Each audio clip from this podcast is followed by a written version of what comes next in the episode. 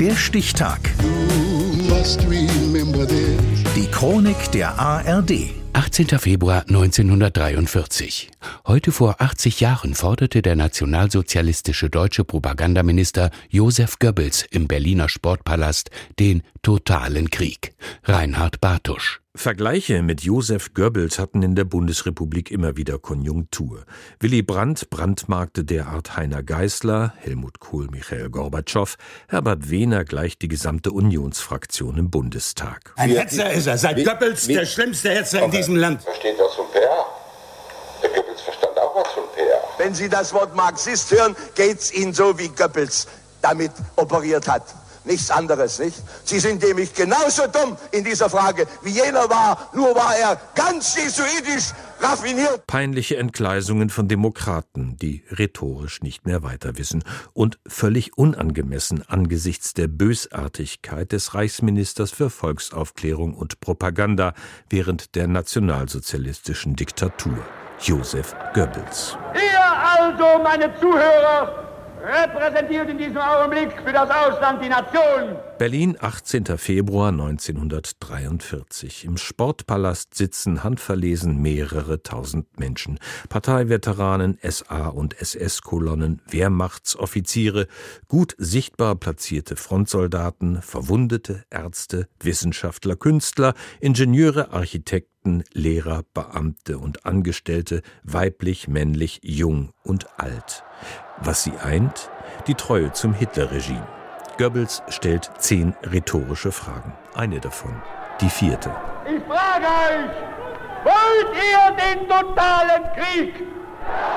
Über der Bühne hängt ein Transparent. Totaler Krieg, kürzester Krieg. Der dauert bereits dreieinhalb Jahre an. Das Blatt wendet sich gerade die Niederlage gegen die Rote Armee bei Stalingrad, der alliierte Luftkrieg, der Rückzug in Nordafrika. Man kann ahnen, dass der von Hitler-Deutschland entfesselte Zweite Weltkrieg in einer Niederlage enden wird. Ihr ihn, wenn nötig, totaler und radikaler, als wir ihn uns heute überhaupt erst vorstellen können? Angesichts der Bombardements ungeschützter deutscher Städte, angesichts fehlender Soldaten an den Fronten, mit dieser Rede will Goebbels die gesamte deutsche Bevölkerung für den Krieg mobilisieren. Das Radio, der Volksempfänger, im Volksmund heißt der Goebbels Schnauze, trägt die Botschaft in die Stuben. Im Sportpalast tobt der Saal im fanatischen Wahn, beschwört die Treue zum Diktator. Führer, Befehl, wir folgen, schreit die Menge rhetorisch geschickt angeleitet von diesem Josef Goebbels, dem Propagandisten des Todes. Von einem Mann, der am ausweglosen Ende sich selbst töten und seine sieben Kinder vergiften lassen wird. Wir müssen nur zufassen. Wir müssen nur die Entschlusskraft aufbringen, alles seinem Dienst unterzuordnen. Das ist das Gebot der Stunde.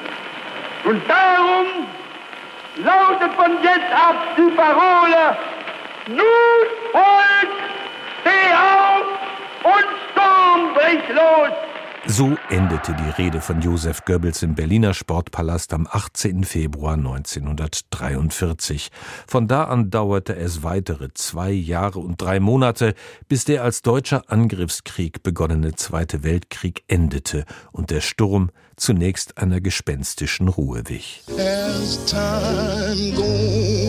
Der Stichtag. Die Chronik von ARD und Deutschlandfunk Kultur. Produziert von Radio Bremen.